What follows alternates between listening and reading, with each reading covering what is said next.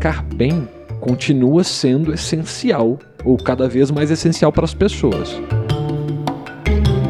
Olá, bem-vinda, bem-vindo ao Tudo Comunica, um podcast da Árvore sobre comunicação, gestão, criatividade e inspiração. Hoje a gente vai bater um papo sobre empatia e um monte de coisa que está aí por trás no ambiente da inovação, das organizações. Nosso convidado é um cara que eu gosto muito de conversar. De vez em quando a gente sai para almoçar juntos. E enquanto ele fala, eu fico observando, observando. Isso de vez em quando incomoda, porque ele fala assim: por que, que você está tão em silêncio? É, porque eu estou te ouvindo e a gente gosta de bater umas bolas de vez em quando. É o Paulo Imediato, é especialista em inovação e sócio da DTG Brasil. Paulo, hoje a conversa é gravada. Bem-vindo. Tudo bem, Rafa? Beleza? Um prazer estar aqui. Muito, muito obrigado é, pelo convite.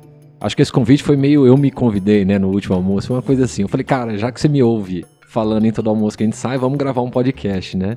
Mas para mim é um prazer estar aqui e é sempre muito legal trocar uma bola com você aí. Vamos junto.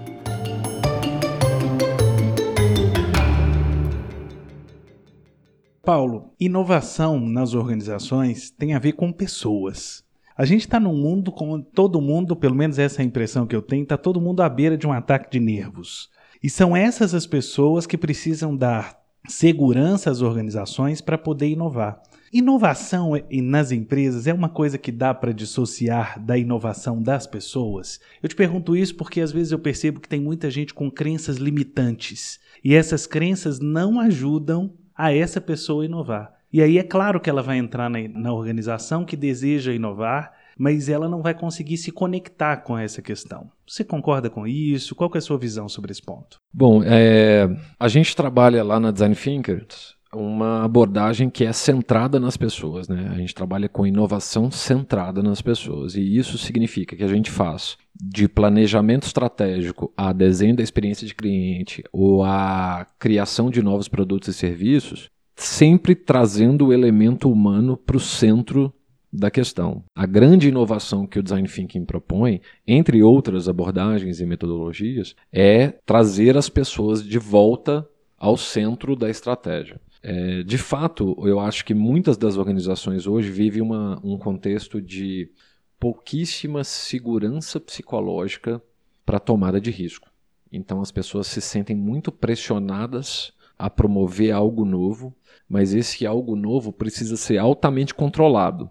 E nesse contexto é muito difícil conseguir chegar a um resultado que de fato faça diferença, tá? Daí, o que, que acontece? O que acontece é que a resposta mais fácil dentro desse, dessa pressão e dessa falta de segurança psicológica para arriscar ou para promover uma mudança organizacional, boa parte das empresas gastam um caminhão de dinheiro em tecnologia. Então elas começam a investir em tecnologia, elas começam a desenvolver plataformas, apps, etc. As fábricas de software estão ficando milionárias por conta disso desenvolvedores hoje são os profissionais mais requisitados do mercado, mas a gente esquece que não necessariamente produzir o melhor resultado com as pessoas e para as pessoas passa por tecnologia. Claro que inovação tem a ver com tecnologia, sim, mas não necessariamente precisa ser a principal alavanca da transformação dentro das organizações. A gente, inclusive, fala muito disso lá na DT, a gente fala muito de, do porquê que a transformação digital não vai salvar o seu negócio. E quando a gente discute sobre isso, o que a gente está falando é: olha, não adianta só a gente trocar as máquinas por máquinas mais rápidas ou sistemas mais eficientes se o paradigma de tomada de decisão das pessoas continua sendo o mesmo. Mas as pessoas estão se preparando também para essa busca? Eu quero dizer se individualmente esta percepção também está aparecendo nas pessoas. Eu acho que algumas pessoas estão se preparando, sim. Boa parte delas está. O pessoal vai seguindo as modas, né? Então, assim, já foi design thinking, agora é, é métodos ágeis e etc. E as pessoas estão buscando né, novas formas de pensar e fazer, mas ainda assim é pouco para fazer uma transição dentro de uma organização. A gente sente, por exemplo, que existe um desgaste enorme da palavra empatia, um uso excessivo da palavra empatia, né? É, empatia é o novo propósito que era o novo, sei lá, a última palavra da moda aí, né? E a gente tem uma série de interpretações da palavra empatia. Então, por exemplo, eu posso trazer empatia aqui para você dentro do contexto que a gente utiliza para promover inovação nas organizações, né? Porque existem várias interpretações em torno desse termo. Quando a gente fala com os nossos clientes ou em todos os projetos, a gente prima por, primeiro, fazer uma compreensão profunda das pessoas envolvidas, dos stakeholders envolvidos, dentro e fora da organização. Ou quando a gente fala com os nossos clientes assim, e aí, você conhece seu cliente? Você já conversou com ele? E aí as pessoas falam, não, a gente conhece, a gente sabe tudo sobre o mercado. Eu falei, não, não estou perguntando do mercado. Estou falando do seu cliente. Você conversa com ele, porque o mercado não tem cara. O cliente tem. A gente precisa aprender a conversar com as pessoas, retomar isso, né? Eu acho muito curioso porque hoje a gente tem um nível de distorção tamanho que empresas contratam institutos de pesquisa para contar para elas quem são os próprios clientes.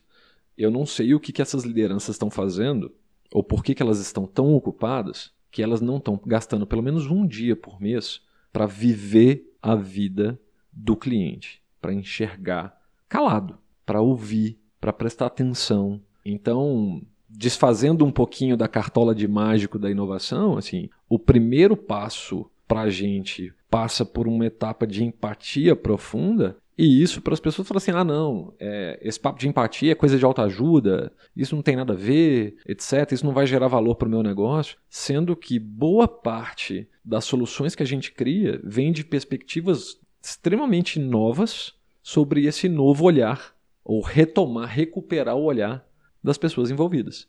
Agora, Paulo, é, se conectar com o cliente dá trabalho, né? Ele não só dá trabalho físico, como ele dá trabalho mental, emocional, porque às vezes a gente vê coisas que a gente não quer ver, né? Tem uma frase que se diz no interior que de boa intenção o inferno está cheio. Eu não acho que executivos têm má intenção, mas às vezes eles não querem ver um outro lado da moeda, que é aquele lado fundamental para eles. É curioso isso, porque muitas vezes quando a gente faz jornadas de empatia dentro das organizações, a gente, primeiro, a gente fazia isso sozinho. Aí quando a gente fazia isso sozinho e entregava os resultados, os clientes não acreditavam nos resultados. Então a gente começou a levar executivos com a gente para vivenciar um dia na vida do cliente ou um dia na vida do colaborador da ponta, que sofre tanto quanto. Tem uma coisa que é curiosa, que é a história do poder no mundo pressupõe uma concentração no topo da pirâmide. É, e quando, se você olha para esse desenho de topo da pirâmide, para mim isso representa um, um distanciamento das pessoas. A torre do castelo. E as pessoas estão lá do outro lado do muro, depois do dragão. Então, quando a gente traz as pessoas para vivenciar um pouco esses momentos, algumas delas entram em choque, ou entram em negação, ou percebem o valor muito claro de uma simples mudança de perspectiva. Tipo, nossa, eu achava que todo cliente que entrava com processo na justiça contra a gente estava agindo de má fé. E eu entendi que, na verdade, essas pessoas são muito legais. Parece uma bobagem isso, mas o que acontece é que o meio corporativo ele fez muito com que a gente passasse a tomar decisões isoladas das pessoas. A gente se distanciasse numa sala de ar-condicionado, né? E aí tomar uma decisão dentro de uma sala, dentro de um prédio, com segurança na porta e tudo mais, e muito distante da vida das pessoas, é muito fácil. É, basta ir para a rua que a gente começa a perceber o grande volume de oportunidades que muitas vezes a gente deixa passar. Cada vez mais eu sinto como se a gente vivesse um período de, de humanização das máquinas né? e de mecanização das pessoas. Então você tem hoje em dia máquinas cada vez mais elaboradas que nos entendem de uma forma cada vez mais profunda e pessoas cada vez mais frias que vão perdendo a capacidade de lidar com divergência ou de olhar no olho ou de estar presente. Só para eu trazer alguns exemplos disso, é hoje quando os assistentes de voz, né, trabalham um profundo conhecimento do seu comportamento para atender às suas demandas, isso significa que essas empresas estão criando é, estruturas tecnológicas mais empáticas. Eu poderia dizer isso. Pela primeira vez na história, a gente vai conseguir fazer uma hiper customização em escala. Então eu consigo escalar tecnologicamente, atender muitas pessoas de uma forma extremamente personalizada. O problema é que empatia pressupõe pessoas. Então, por mais que isso pareça empático, não é. Por outro lado, quando a gente vê o nível de isolamento social, epidemias de solidão no mundo, por exemplo, ou a simples dificuldade da gente fazer uma conversa entre amigos num bar, porque a gente está em todos os lugares, menos no lugar que a gente está, por causa desse smartphone que está no bolso o tempo inteiro, com as notificações pulando, o nível de presença das pessoas mudou muito, né? O nível de capacidade de lidar com divergência, haja visto todas as brigas que a gente teve em grupos de WhatsApp por causa de política e tudo mais, é, mudou muito, né? Então a gente está perdendo um pouco daquilo que nos faz mais humanos, né? E, e aí o nosso esforço parece da boca para fora inovador, mas não é. A gente está retomando uma habilidade humana essencial para que a gente de fato comece a gerar valor para as pessoas envolvidas. Eu quero voltar, isso que você me colocou é muito importante, eu quero voltar já já nisso, mas você falou da, da mecanização das pessoas e da humanização das máquinas. É, é interessante aqui na Árvore a gente é chamado muito para gestão de crise, e quando a gente vai ver essa crise, de onde ela veio, ela nasceu normalmente de um cliente ou um stakeholder muito importante para aquela organização que queria ser ouvido no fundo, no fundo, ele queria ser considerado pela organização, principalmente cliente. E aí, quando a gente vai ver a jornada dele, Paulo, ele, ele se relacionou com a empresa dezenas de vezes, mas por meio dos aplicativos e também por meio de telas que estão na frente dos atendentes lá na região Nordeste, com sotaques diferentes, e aí você não consegue a resolução do problema. Isso vai deixando o cliente num estado de nervo absurdo. E aí, para reversão de marca e de reputação também, isso vira um grande problema. É, dá a impressão para o cliente, e aí falando como cliente e como gestor de crise de situações como essas, que existe má fé na outra ponta. E normalmente existe só uma, uma desconexão com essa realidade. O que, que você pensa disso? Eu acho que a gestão tradicional ela é uma evolução de um sistema fabril. Então, você tem depois uma série de desenhos de processos, qualidade total, etc. Né? Aquelas caixinhas, organogramas, e, e, sistemas e parâmetros e tal. E isso é muito legal, porque isso permitiu o atendimento em escala de milhões de pessoas, seja em qualquer mercado, né? a produção escala e tudo mais. O problema é que quando você pensa isso para atendimento, quando você pensa isso para relacionamento, você é como se você estivesse eliminando a dimensão humana. Então, muitas vezes, eu trabalhei em telecom no fim dos anos 2000. E eu tinha muita dificuldade de andar com o meu crachá na rua, porque as pessoas tinham problemas com essa empresa e elas ficavam me perguntando as coisas e querendo tirar dúvida e pedir ajuda, pelo amor de Deus e tudo mais. E realmente, esses sistemas de atendimento, eles não são feitos, na maior parte das vezes, pensando no cliente. Eles são feitos pensando em resolver o problema da empresa. Então a empresa cria estrutura de pós-venda ou estruturas de relacionamento a partir daquilo que é valor para ela e não daquilo que é valor para o cliente. Algumas empresas fazem essa transição. Quando elas conseguem fazer essa transição, o resultado é imediato. Você pega, por exemplo, eu vou citar um exemplo de uma Porto Seguro, o índice de satisfação com o atendimento da Porto Seguro é altíssimo, porque ela parte daquilo que é importante para o cliente. E assim ela gera mais valor para ela. E não o contrário. É, eu acho que nos anos 90, fim dos anos 2000, a gente ainda estava muito centrado em um stakeholder que era visto como mais importante que o cliente, que é o acionista, que é o dono, que é o presidente ou que é a própria empresa. É, mas está sendo provado, inclusive, pela valorização na bolsa, né, e o crescimento das principais empresas hoje no mundo são empresas que estão mais centradas em gerar valor para as pessoas seja por marca empregadora, ou seja, gerar valor junto ao seu público interno, seja junto ao cliente. Primeiro ao cliente, depois marca empregadora. Ela oferece uma experiência diferente e por causa disso, ela cria um amor e uma conexão, um elo sentimental com quem está do outro lado. Então, por exemplo, você pega empresas como Nubank, é, o Nubank tem fãs, não tem clientes porque ela conseguiu se conectar de uma forma mais empática com o cliente que está do outro lado. Ô Paulo, é claro, a gente falou de negócio, a gente falou de inovação, mas a gente está num podcast de comunicação. E você é jornalista. Possivelmente parte da audiência que chegou até agora também é formada por profissionais de comunicação. Onde que essa inovação, essa empatia, esses avanços que a gente falou até agora, onde que isso se conecta com essa disciplina chamada comunicação corporativa e Quais são os desafios dos profissionais de comunicação corporativa, na sua opinião, que estão envolvidos nesse contexto? Eu achei ótimo você usar a palavra disciplina, comunicação corporativa, assim, porque eu acho que o grande problema da comunicação é, é ser entendido como comunicação. Primeiro, eu fiz seis anos e meio da escola de jornalismo, é, fiquei um tempo fora, voltei, etc. Fora, assim, eu parei de estudar, voltei e tal.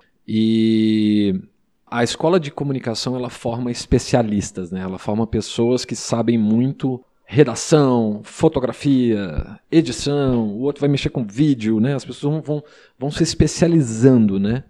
Eu era um cara meio medíocre, assim, em todas essas coisas, mas eu gostava um pouco de tudo. E eu gostava de entender um pouco de tudo. E aí eu comecei a entender também. Eu trabalhava com cultura, era DJ e tudo mais e tal. E aí eu comecei a entender um pouco do negócio por trás. E aí eu, eu sempre me senti muito desafiado, por exemplo, quando eu entrei para o mundo corporativo, né, as pessoas falavam assim, ah, eu era do marketing, né, eu era marqueteiro, então eu, eu tinha uma reunião lá com a diretoria da empresa que eu trabalhava e eles falavam assim, ah, beleza, agora que acabou a reunião da comunicação, vamos para a parte hard, vamos para a parte difícil, vamos para a parte da engenharia, vamos para a parte de negócios. E aí eu nunca fui esse cara. Eu sempre quis entender a comunicação no contexto de negócio. E eu acho que o grande problema do profissional de comunicação é ser um profissional de comunicação. Ele precisa ser um profissional de negócio. Ele precisa ser um profissional do todo, que cuida da comunicação. Mas ele precisa entender o todo. Então, aquela coisa da comunicação não gosta de número. Meu, se você não gosta de número, você não, você não vai entender a lógica que está regendo o negócio por trás. Mas tem outros aspectos que são muito curiosos. Assim, eu, eu outro dia estava conversando com os amigos e eu falei assim: engraçado, né? Eu hoje passo boa parte do meu tempo fazendo pesquisa em campo. E isso me lembra tanto o ofício de um repórter investigativo. E eu não nunca fui um repórter investigativo. Eu fiz a escola de comunicação, fiz matérias, etc. Mas é curioso porque a habilidade de ouvir as pessoas e anotar, olhando nos olhos das pessoas, vem da prática de repórter. Essa coisa de explorar os cenários, de ter o olhar de chegar num lugar e entender aquele contexto. Então, assim, boa parte da prática da empatia vem da escola de comunicação. As voltas que o mundo dá, né? Dez anos depois eu falo assim, puta, cara, agora eu entendi por que, que eu tava aprendendo isso, não sei o quê. É muito curioso, assim. Eu acho... Lá ninguém falou que era para isso. Ninguém né? falou que era para isso, assim. Eu isso acho... é uma descoberta sua. Eu acho que os profissionais de comunicação, eles têm, assim como, meu, profissionais setorizados têm um desafio de deixar de ser porque o mundo é multidisciplinar. Se você não é multidisciplinar, eu não vou te dizer que está tudo errado, mas vai ser mais difícil, né? Então, assim, como os profissionais de RH, eu acho que tem uma transição aí que é entender o valor que você gera para um negócio, a sua capacidade de mapear cenários, de compreender as pessoas, etc. Boa parte das organizações nas quais a gente passa hoje, a gente bate em problemas de comunicação. Ou seja, comunicar claramente continua sendo um desafio muito importante para todo mundo. Se você olhar para o mundo hoje, existem vários desafios em comunicação. É, comunicar bem continua sendo essencial ou cada vez mais essencial para as pessoas. Isso não significa que aquilo que você aprendeu na faculdade é comunicar bem. O que, que é esse novo comunicar? Não sei. Eu acho que esse desafio é muito importante. O que você está falando aqui é música para os meus ouvidos. Quando a gente encontra aliados que pensam para fora, jogam a bola para cima, a gente tem a ganhar. O Paulo, eu queria muito agradecer a sua participação no Tudo Comunica, agradecer o envolvimento que você tem com a árvore. É sempre bom estar junto com você e obrigado pela atenção. Ô Rafa, obrigado, cara. É, eu gosto muito de conversar de forma convergente mas eu gosto muito de conversar de forma divergente também, isso também é super importante. E eu fico feliz, assim, dessa colaboração, já tem tempo que a gente bate bola e trabalha junto e etc. A gente já trabalhou em clientes junto e tivemos o curso junto e tudo mais, é, vai ser sempre um prazer estar aqui e obrigado pelo convite. No episódio de hoje, a gente falou sobre um montão de coisa e aproveitou esse papo legal com o Paulo Imediato. Vamos continuar essa conversa? Manda mensagem pra gente nas redes sociais, ou manda um e-mail para tudocomunica@arvore.cc. A gente se vê na próxima semana. Um abraço.